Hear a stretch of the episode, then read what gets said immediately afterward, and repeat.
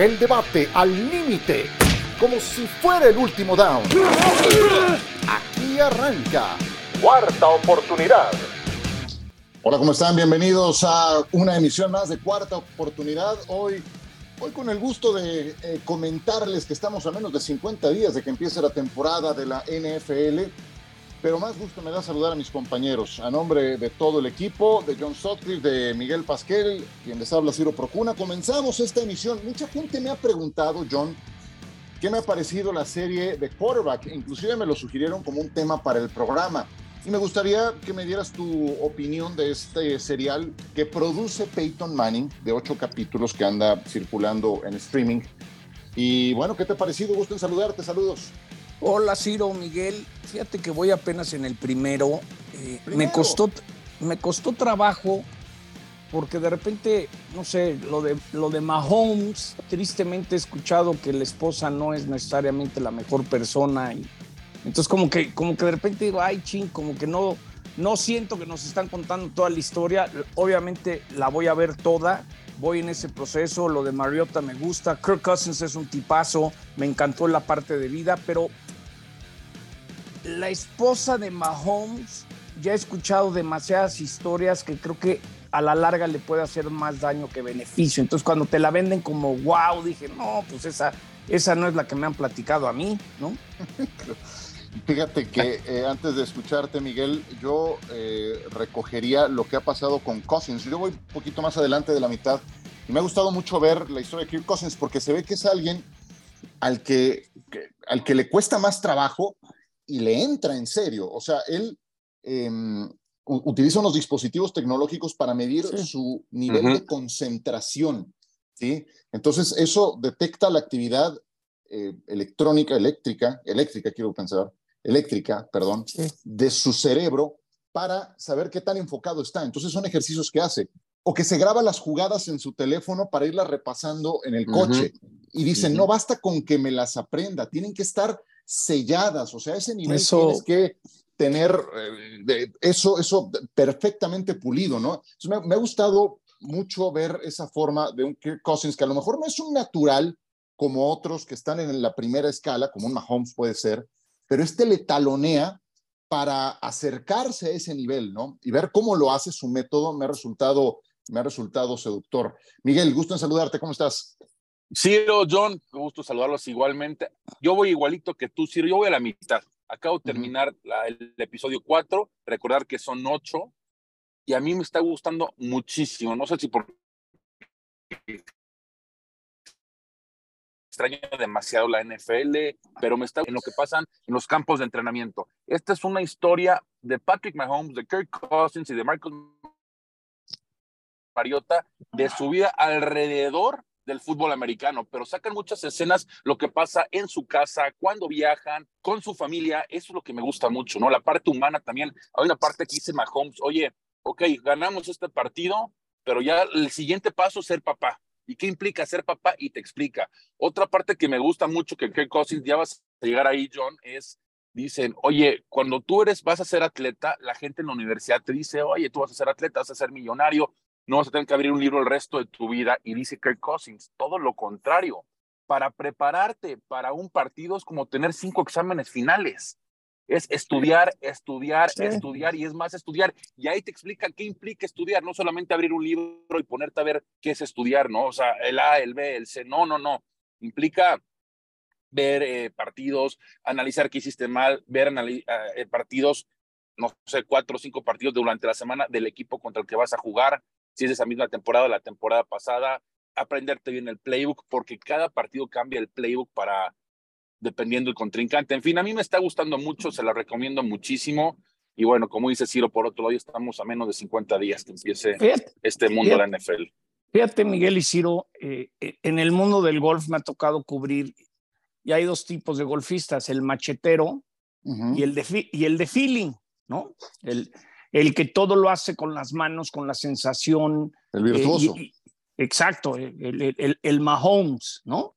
Eh, y luego hay el Cousins, que es machetero, repetir, repetir, repetir, repetir, repetir, Alex Smith, repetir, repetir, repetir. Entonces a veces sí te funciona, pero cuántas veces hemos dicho que en momentos claves Kirk Cousins no ha podido, ¿no? Entonces creo que hay, eh, eh, esa parte está muy interesante, el que, no porque, un ejemplo es Dak Prescott, ¿no? Nadie trabaja más, nadie es más machetero, nadie es más compañero, pero a la hora de la hora, si no tienes el feeling, pues por más ganas que tengas, eso es lo que pasa. Y creo que a Kirk Cousins le pasa eso, que, que su techo es mucho más corto que el de otros corebacks en la NFL. Sí, yo, yo, creo que eso pasa en todas las actividades, ¿no? Eh, hay quienes son naturales y tienen ese virtuosismo para resolverlo o, para sacar un examen, a lo mejor sin, sin eh, estudiar tanto o, con la pura clase tienen para hacerlo bien, y otros que necesitan más de repeticiones para sacarlo adelante. Y, y, a mí lo que me encanta es que si tú repasas la lista de los quarterbacks que han ganado un Super Bowl,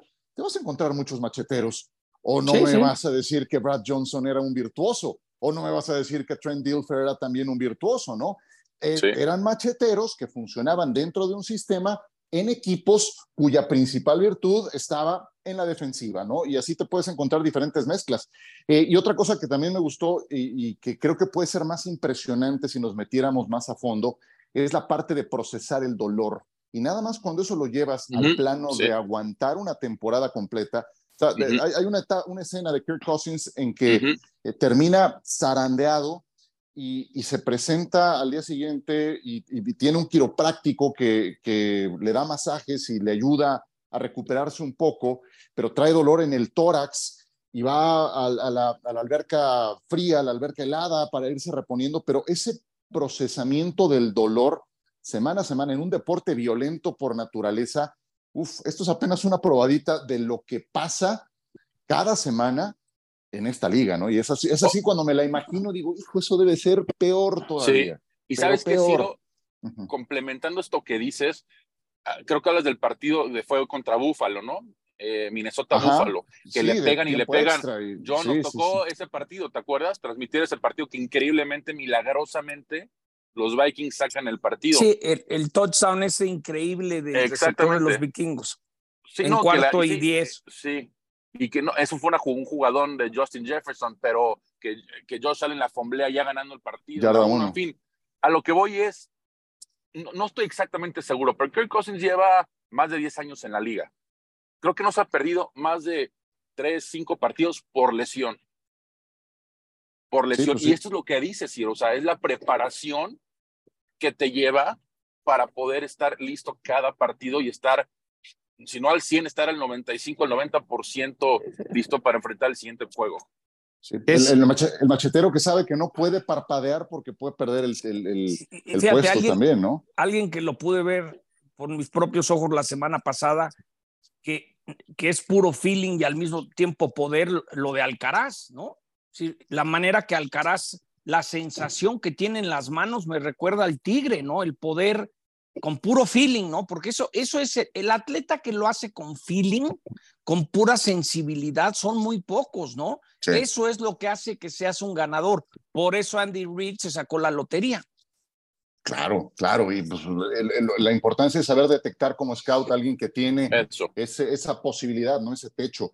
Pues muchas gracias. Eh, mucha gente me preguntó, Mau Feito, también Ángel Reyes, me preguntó Eli Alba, que siempre escucha el programa, eh, Jorge Balseca, eh, Iván Danger en redes sociales, pues gracias por escuchar este podcast de Cuarta Oportunidad. Bueno, vamos con temas de la semana, empiezan cada vez a ponerse mejores. Pues, ¿cómo vieron este tema de que llegó el límite para que esos jugadores nombrados franquicia renovaran un contrato a mayor plazo? Y pues nada, ninguno de sus equipos de procedencia se animó a darles algo más que por un año. Y me refiero a Dallas con Tony Pollard, a los Gigantes con Saquon Barkley y a los Raiders con Josh Jacobs.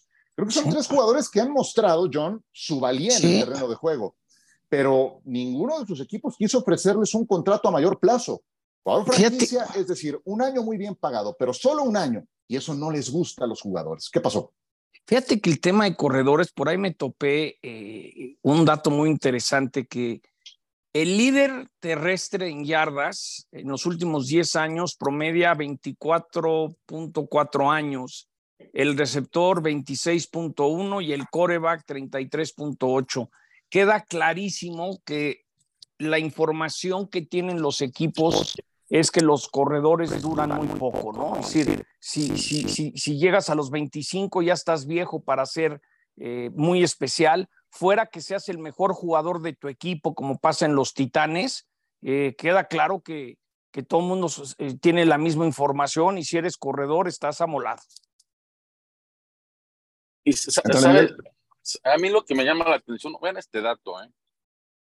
el promedio, el sueldo promedio de un corredor hoy en día en la NFL es de 1.5 millones de dólares. El sueldo promedio de un pateador, un kicker, es arriba de 2 millones de dólares. Es exactamente lo que está diciendo John, que Y tengo otra, Miguel.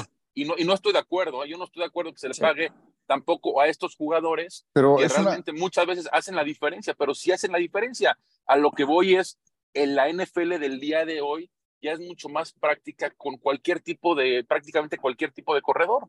Pero es que no es otra cosa más que, es, no, es, no es otra cosa más que una ley básica de economía y finanzas que se llama oferta y demanda. Oferta y demanda. es, tristemente, y lo siento mucho, porque la posición de corredor de bola me parece fantástica.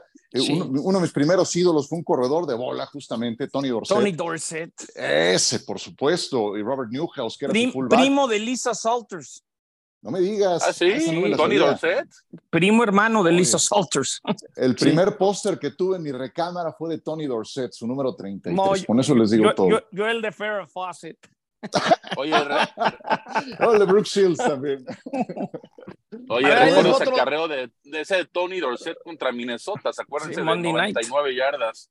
A ver, ahí les voy otro dato que vi de, de, porque siempre hemos hablado aquí en el podcast cómo los equipos copian lo que le funcionan al otro, ¿no?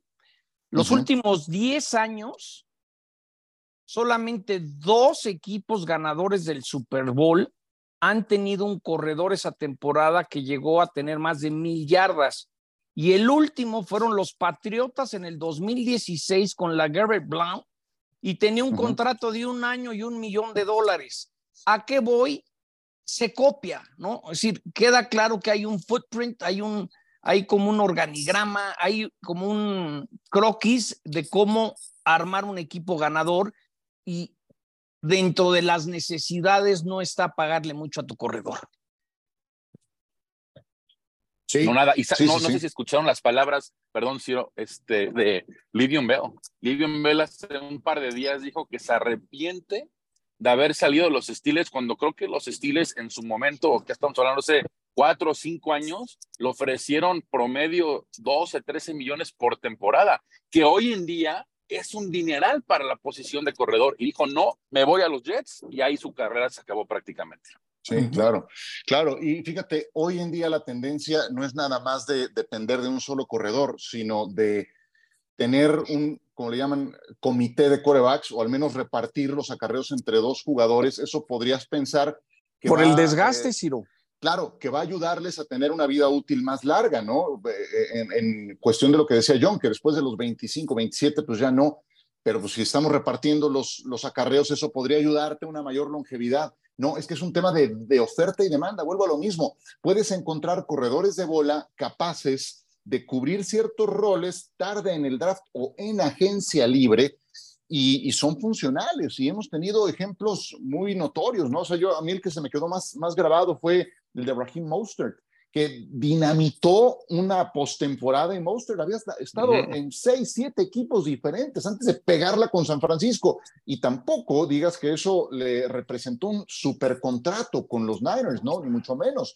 Entonces, pues termina por ser eh, una aplicación, una manifestación de la ley de oferta y demanda, ¿no? Tienes muchos y entonces si tienes muchos, no, no, hay tanta lana, ¿no? Ocurre lo, totalmente lo opuesto con los mariscales de campo, ¿no?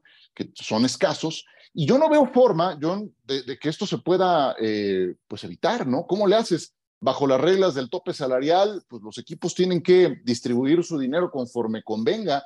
No creo que pueda la liga aplicar alguna solución para hacerlo más justo, ¿no? ¿Cómo? No, porque ahora sí que Hoy en día el experto en tope salarial, en finanzas, en estadísticas, así como cuando convencieron a Harbaugh que te vas en cuarta oportunidad y todo eso, también hoy está muy sofisticado el cómo distribuyes tu tope salarial. ¿Cuál es esa fórmula? Entonces, insisto, los equipos copian lo que funciona y lo que funciona hoy en día es que no es esencial que le pagues tanto a un corredor si quieres ganar un Super Bowl. Hay que gastar en otras posiciones. De repente, oye, pues es más importante proteger al coreback, métele lana a la línea ofensiva. Y, creo que es, copias lo que funciona y estamos en ese estándar, ¿no? Es el día, Miguel, que Karim Hunt, Ezekiel Elliott, Leonard Fournette, Alvin Cook, Dalvin Cook, disponibles. Sí, eso es increíble. Estamos, como dijimos, a menos de 50 días que empieza la temporada. Entiendo lo de, lo de Hunt, lo de Zeke, pero claramente su producción ha ido a la baja. Pero Cook, Cook es muy constante, ha sido un corredor constante. Sí creo, sí creo que va a tener equipo. Pero se lesiona mucho, Miguel. Para la, lana que debe, la lana que debe de estar pidiendo los equipos, dicen, espérame tantito, vamos a meter cláusulas, ¿no? Pero yo, yo, sí creo, yo sí creo que va a tener el equipo antes de que empiece la temporada. Yo sí creo, habrá que ver cómo se van formando de a dos millones al año, una cosa así. No, yo creo que más, John. Estás hablando que el, promedio es de 1.5, yo creo que este cuate si le tienes que pagar. Creo que el que más gana ahorita es Christian McCaffrey. Bueno, no, McCaffrey está ganando, sin mal recuerdo, 8 porque tengo entendido que siguen su, no siguen su contrato de novato, pero ya va, ya, ya va extensión con los 49ers, eso es un hecho. Pero yo creo que a, Cook sí 6, 7 millones de dólares, no es un jugador muy productivo. Ahora, lo que decía Ciro es muy cierto, ya ahorita no es raro ver un corredor de tres downs, prácticamente no existen ya. Es uno de uno y dos, y otro que en tercera oportunidad, y cuando es tercera y corta, segunda y corta, primera y gol en la dos, en la uno, cuarta y gol, cuarta y pulgadas. Eso es lo que eh, hace hoy en día que la NFL sea muy complementaria, ¿no? Un corredor para las yardas de, de, arriba de cinco yardas y el que te necesita producir un máximo de tres para conseguir el touchdown el primer y diez. Oye, ahora que hablabas de Ezekiel Elliott, el sábado cumplirá 28 años de edad. 28. Ya está viejo, ya está viejo. Pues es que, oye, empezamos hablando de Tony Dorsett ¿Sabes a qué edad salió de los Vaqueros de Dallas? Tenía 33 años y se había pasado 11 temporadas en los Cowboys. Eso fue en el 87. Digo, uno como que se acuerda, o bueno, yo al menos me acuerdo muy bien porque me rompió el corazón cuando salió de los Cowboys, eh, pero estuvo hasta los 33, 34 de edad. Sí. va a cumplir 28 el sábado y no encuentra equipo. Entonces, pues. Pero volvemos, A, volvemos a esa estadística. El líder cada temporada promedia menos de 25 años de edad, ¿no? Así es, así es. Y Dorset, por cierto, pasó eh, temas serios de salud recientemente. Esperemos que, que vaya mejor a sus 69, el gran número 33 de los Cowboys, nacido en Rochester. Bueno, vámonos a pausa y regresaremos para hablar de DeAndre Hopkins, que al fin encontró equipo. A continuación les decimos con quién. Pasión, determinación y constancia es lo que te hace campeón y mantiene tu actitud de ride or die baby. eBay Motors tiene lo que necesitas para darle mantenimiento a tu vehículo y para llegar hasta el rendimiento máximo. Desde sobrealimentadores, sistemas de sonido, tubos de escape, luces LED y más. Si buscas velocidad, potencia o estilo, lo encontrarás todo en eBay Motors. Con más de 122 millones de piezas, siempre encontrarás justo lo que buscas. Y con Guaranteed Fit de eBay, tienes la garantía de que tu pieza quede perfectamente a la primera o se te devuelve tu dinero. Porque con eBay Motors, quemas llantas y no tu dinero. Con las piezas que buscas, a los precios que quieres, tu auto se convertirá en el MVP que te dará el triunfo. eBay Motors. ebaymotors.com Solo para artículos elegibles se aplican restricciones.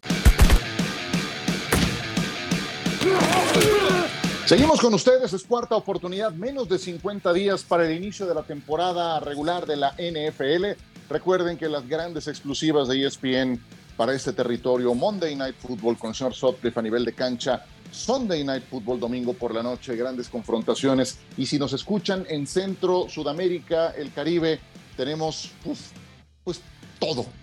Ya, así nomás les digo, todo para la siguiente temporada. Eh, es más fácil, además de Redstone, que es una maravilla.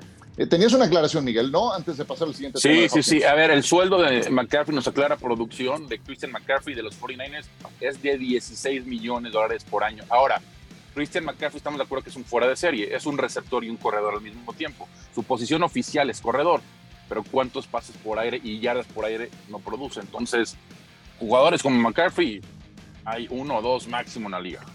Sí, es un jugador diferente, ¿no?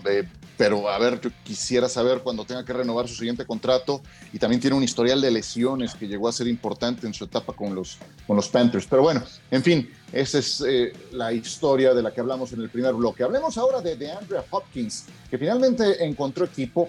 No fueron los Patriotas de Nueva Inglaterra, no fueron los Vaqueros de Dallas, fueron los Titanes de Tennessee. ¿Cómo lo ves, John? Excelente, si, si tomamos en cuenta que el año pasado fueron número 30 en receptores, en yardas. Que Robert Woods fue su máximo receptor con 527 yardas y hasta ya lo cortaron. Y que Titanes consiguió dentro del tope salarial no darle un trancazo de un año a dos años. Tiene muchos incentivos. Eh, Brable trabajó cuatro años. Creo que eso es bien importante. Brable conoce a, Hopkins de la época de los Tejanos. Entonces, yo creo que esta es una gran contratación. Creo que esto pone nuevamente a Titanes como favorito para ganar su división. No estoy diciendo que lleguen a ganar el Super Bowl, pero creo que es, es una gran.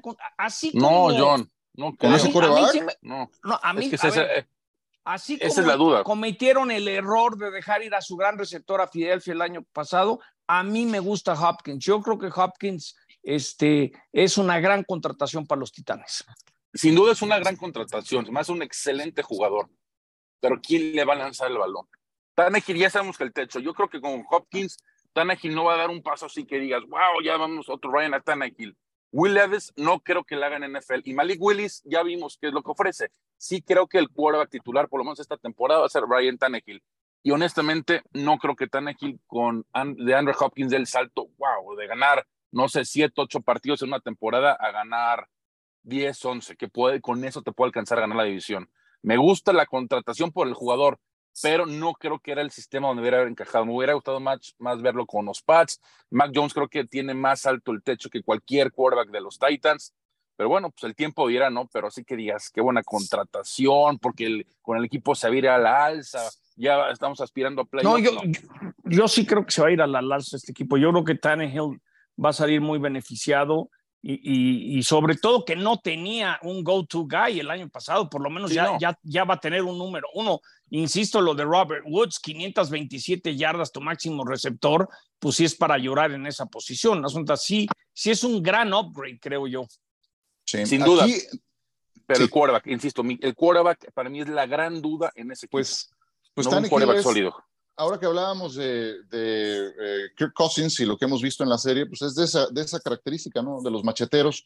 un buen, muy buen atleta, pero pues tiene que machetearle el doble. Y este sí se lesionó de gravedad y quedó a la deriva tenis y que tuvo una segunda mitad de campaña terrible.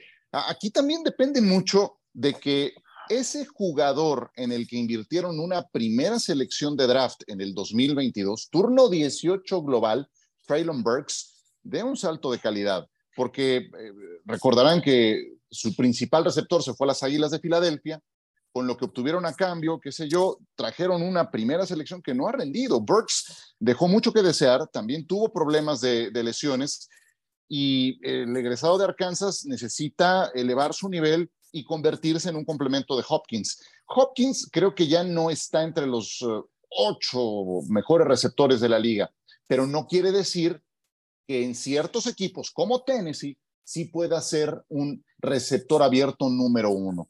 A mí el que me da cierta confianza es Mike Brable. Lo considero un buen entrenador, pero la parte ofensiva le cuesta trabajo y siguen dependiendo mucho de Derek Henry. Entonces, yo no sé, John, decías que para pelear la división, ¿los ves mejor que Jacksonville? No, no, no, a ver, eh, en teoría los Jacks deben de dominar esta división, pero yo sí creo que pueden ser competitivos, porque tampoco es como si Jacksonville es imparable. Yo sí creo que es un gran upgrade y creo que Bravo lo conoce, porque Hopkins, digo, se perdió partidos no por lesiones, sino porque lo suspendieron. Yo creo que lo de Hopkins a veces tiene que ver más con su actitud, con las ganas. Desde Houston, ¿cuántas veces nos, nos comentaba Raúl Alegre? No está contento, ya se quiere ir. Entonces, yo siento que Brable va a saber domar ese pony. Habrá que ver, habrá que sí, habrá que ver. Sabemos que tiene el carácter. Brable también es un gran coach con mucho carácter. Creo que van a poner orden, pero insisto, no hay un quarterback ni Tannehill. Levis no creo que sea un quarterback de NFL. Por algo cayó a segunda ronda. Y Malik Willis, pues lo vimos, no está sumamente verde para la National Football League. Pero el tiempo dirá, el tiempo dirá. Sin duda va a ser el receptor número uno. Igual llega a suplir a lo que fue en su momento AJ Brown. veremos. No, no, hay que recordar que no hace mucho los Titans quedaron como número uno en la conferencia americana. Llegaron los Bengals y les ganaron en tiempo extra. Pero bueno, ya veremos. Sí, eh, otra cosa que a mí me causa dudas de Tennessee, eh, eh, durante la temporada pasada tronaron el gerente general, o sea, eso no pasa, eso, eso no pasa en la NFL, es, es, muy raro que ocurra eso, ¿no? Le dieron las gracias a John Robinson, entró alguien en su lugar, Ryan Cowden, para cerrar la temporada, entonces de repente esas decisiones desde este la gerencia me causan alguna duda, John, y, y bueno, la herencia. hay que ver. ¿Sí? ¿Sí? ha habido mucho jaloneo ahí, la hija del dueño era la que tenía el control y luego le querían quitar el control. Creo que han tenido muchos problemas en, en, quién toma las decisiones en, en, Nashville. ¿eh? Bueno, acuérdate que trajeron a Julio Jones hace dos años y no pasó nada con él. Trajeron a Jadivion Clowney un año antes, tampoco pasó nada con él. Andre Johnson en el 2016. Bueno, pues ahora me explico por qué le dieron las gracias a John Robinson, ¿no? Pero vamos a ver, el, el, sur, el sur de la americana, pues este, parece que puede tener un nuevo mando. Jacksonville tiene un gran coreback y sí creo que de los cuatro equipos es el que tiene mejor atendida esa posición. ¿Se van a arrepentir, Miguel, los Patriotas de no haber firmado a Hopkins? Sí, totalmente sí. ¿Quién es su receptor número uno? No hay un, sólido receptor número uno para los Patriots. Y claramente, y, pero ya hace mucho no vemos un receptor desde Brady, ¿eh? desde la época de Brady, un receptor número uno, porque Junior es de manera un jugador más de slot, pero un jugador por fuera que te ayude en el, juego profundo. Desde Randy, Moss. Desde Randy Moss. Randy Moss, no hay. Y, ya sabemos que Mac Jones creo que es un quarterback con cierto talento, tiene un techo limitado, por supuesto, pero queramos o no, llegó a playoffs la primera temporada. Pero la temporada pasada con muchas lesiones, con muchas lesiones, dentro, dentro del equipo no hay un receptor número uno, entonces, pues sí, lamentablemente para los Patriots creo que se van a arrepentir al decir no tenemos este receptor que pueda ser nuestro go-to guy en tercera y cuatro, en tercera y cinco, en tercera y diez, y que tenga, no sé, promedio siete, seis, ocho recepciones por partido. Eso es lo que van a extrañar y los Patriots al final de cuentas creo que van a ser mitad de esa conferencia americana que está sumamente tan peleada. ¿Algo de este tema, John, o pasamos a lo último? No, vámonos, está, está bueno la tenebra de todo el tema de Washington y, ah, y, sigue, sigue latente ahí la demanda de John Gruden. Y, entonces, no sé si escucharon a Jeremy Schaap, su podcast, que se los recomiendo. Eh, creo que creo que están encontrando la manera de, sacar por la, la, puerta de atrás a, a, Snyder y vender Washington, pero creo que eso va a seguir porque la demanda de Gruden sigue, ha ganado varias instancias, entonces este, yo creo que la NFL, el comisionado debe estar un tanto inquieto con esta demanda que está embarrada con lo de Washington. A ver, volvamos al origen, volvamos al origen, nada más para que la gente ubique de qué estamos hablando, porque puede, puede parecer un poco árido para la gente enterarse de, de, lo que ha ocurrido en este, en este tema. Pongámosle sobre la mesa el ABC de esta historia, John. Eh, hace como dos años y medio, casi tres, se dieron a conocer unos emails que John Gruden le mandó a Allen cuando era eh, vicepresidente de Washington y eso le provocó a Gruden que lo despidieran de los Raiders por comentarios eh, racistas, fuera de lugar. Gruden decide demandar porque dice yo soy un chivo expiatorio, dentro de esos cuatro mil mails hay mucho más información demanda la NFL y todas las instancias que ha peleado las ha ganado. Es decir, la NFL eh, dice que no tienen que ver nada, que ellos no filtraron esos emails, pero se han ido a un juicio y al mismo tiempo ahora están diciendo quién fue el que filtró esos emails. Fue el comisionado, fue la NFL, fue Snyder, fue Smith, el, el líder del sindicato, porque el día que se publican esos mails, es el mismo día que iban a votar si se quedaba o no el líder sindical. Entonces, creo que esto sigue, cuando se venda Washington, será muy interesante ver qué ¿qué le queda a Snyder si está liberado de cualquier demanda? Porque siento que esto le falta mucho. Ok, van a vender a Washington, va a haber nuevo dueño, pero la demanda ahí sigue. ¿eh?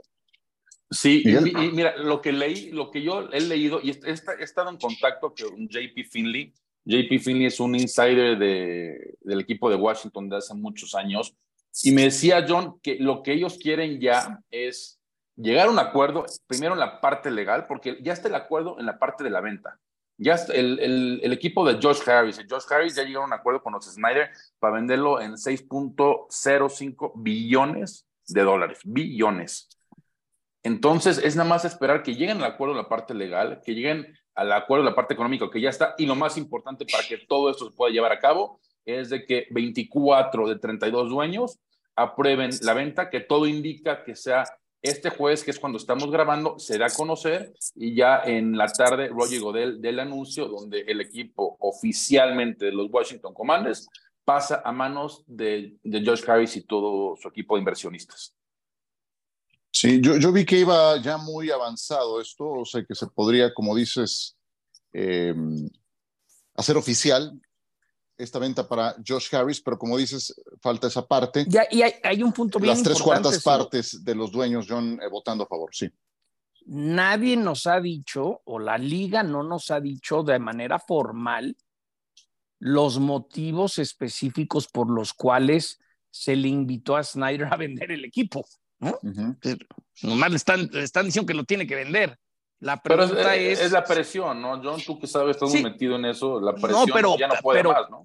Pero puede ser que demandas en algún momento dado, en un año, dos años, se sepan muchas cosas digan, bueno, yo, ya no está, por eso lo sacaron. esa es la parte que, que creo que mucha gente y muchos reporteros en Estados Unidos están investigando decir, bueno, ¿qué pasó realmente? ¿Por qué lo están vendiendo? Porque algo pasó que no nos han dicho formalmente, ¿no? Esa cadena de mails que nunca no lo han publicado, esa investigación que hicieron que no la quieren dar a conocer porque ve tú a saber dónde está implicado el caso Gruden, por supuesto, que no dicen esos mails. El New York Times ya está peleando legalmente ante una corte que un juez libere los mails, por ejemplo, ¿no? Entonces, y entonces hay quien piensa que esos mails tienen mucho más implicaciones que Washington, es decir, que más de un dueño o la liga podría quedar mal en todo esto. Entonces, yo lo único que digo es que este tema, eh, aunque lo traten de tapar con la venta de Washington, creo que va a seguir por un rato más. ¿eh? O sea, lo, que tú dices es que puede, puede alcanzar al comisionado. Sí, sí. Bueno, y de lo que he escuchado, ¿no? De lo que he leído, podría alcanzar al comisionado, podría eh, alcanzar a la NFL, ¿no? Gruden dice que de una manera sistemática el comisionado la traía en contra de él por cosas que decía cuando era analista de Monday Night Football y que él quería sacarlo de la liga y Gruden ha dicho, yo esto no es de dinero, yo quiero demostrar y quiero saber quién fue el que el que filtró esto para que a mí me costara mi chamba y legalmente ha estado ganando instancias en esta demanda. Entonces, eso pudiera tener repercusiones muy fuertes. Conozco bien a John, la lana le sobra, no es un tema de dinero, es un tema de decir, a ver, crédito. Me, hicieron y, te voy a decir algo que creo que pueden empezar a negociar. Él legalmente es asesor de los Santos y la liga no le puede decir nada. Entonces, eso es lo que ¿Qué creo que va a pasar algún día? Que no vamos a saber bien las cosas y que Gruden va a acabar trabajando en un equipo de la NFL. Yo creo que van a pactar. Ese es, ese es mi feeling, ¿no? Algún archivo muerto, ¿no? Sí, sí, tal cual. Y yo entiendo que. Vete a Tampa y ya no le muevas. Sí, lo que yo entiendo que lo que quiere el coach es limpiar su nombre, ¿no? Porque el descrédito, pues ahí quedó y él quedó, quedó quemado. Y quiere, y quiere trabajar porque le han ofrecido, la última vez que lo vi, le han ofrecido como seis universidades, ¿no? Porque si lo que quisiera es seguir, pues se mete a college y por luego se, saca, se saca el gusanito, pero no, él quiere regresar a la NFL. Entonces, veremos en qué acaba todo esto. Está, está bueno el tema.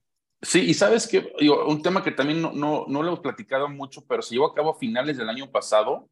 El fiscal general de la capital de Estados Unidos, de Washington, D.C., el señor Racine, Carl Racine, también, ¿se acuerdan que públicamente dijo que iba a haber una demanda en contra de Washington por todo el ambiente que se había vivido durante años en la época de Dan Snyder. Entonces, ese es otro tema a seguir. No sé si también va a estar involucrada la NFL en eso, pero qué tan mal manejó Snyder este equipo durante tantos años que tiene demandas por todos lados. Pues sí, ahí están, de esos dueños impresentables, siempre hay uno en, diferentes ligas, ¿no? Eso, eso por otro lado, ¿no? Porque sí, Snyder creo que se empeñó en, eh, en, hacer las cosas mal en los últimos años con Washington. Bueno, ya nos vamos. Em, si le vas a Pittsburgh, creo que tienes razones para estar contento. Alex Highsmith, que seguramente lo ubicas, o sea, vaya, no todo es TJ Watt. Hay otros jugadores emergentes muy interesantes que ya han dado pasos importantes, como el caso de Highsmith, número 56, linebacker externo. Que 14 y medio sacks. Sí, cinco fumbles provocados, forzados. Y Pittsburgh sabe lo que tiene en este jugador y lo convierte en uno de los 10 jugadores mejor pagados de su posición. Firma por cuatro años, ya es oficial. Entonces, perdí por aquí la cifra, son como 65, algo así, millones de dólares. Total, estén tranquilos, Highsmith se queda con el equipo de Pittsburgh. ¿Algo para despedirnos, John? Que Zach Martin no está contento, su último contrato fue en junio del 2018, eh, quiere más billete y es clarísimo, cuando está Zach Martin en ah, la cancha hay 4.5 de posibilidad de que atrapen a su coreback, cuando no está 6.7, entonces yo creo que Dallas tiene que ponerse guapo y tiene que encontrar la manera que Zach Martin esté contento porque sí le sigue funcionando a esa línea. ¿eh? Y ya como que le van encontrando el modito a, Jerry Jones, ¿no? O sea, después de lo que vimos de Ezekiel Elliott, algunos jugadores que tienen ese crédito eh, pueden encontrarle el camino. Ya nos vamos, Miguel, ¿algo más? Bueno, terminamos a hablar de Washington, de Pittsburgh, nada más, ojo, eh, porque Josh Harris, el futuro dueño del equipo de Washington, tiene una participación minoritaria con los Steelers del 5%. ¿Qué pasaría en este caso? No existe la multipropiedad, por supuesto, estaría obligado a vender ese 5%. Ahí con Pittsburgh. Pues vamos a hacer una por pollita. Si están interesados, eso te iba a decir. Toda la zona norte de la Ciudad de México, podemos hacer un boteo, como le hacen en Argentina, ¿no? Vamos a hacer un boteo a las torres. No, imagínate para, para, para Nada más. Lo que, lo que haría falta. Pero bueno, vámonos. Gracias, señores. Abrazo. Ya falta menos, ya falta menos y aquí los esperamos. Gracias por descargar Cuarta Oportunidad, recomiéndenlo, califíquenlo y aquí nos saludamos muy pronto. El debate al límite, como si fuera el último down. Gracias por escuchar Cuarta Oportunidad.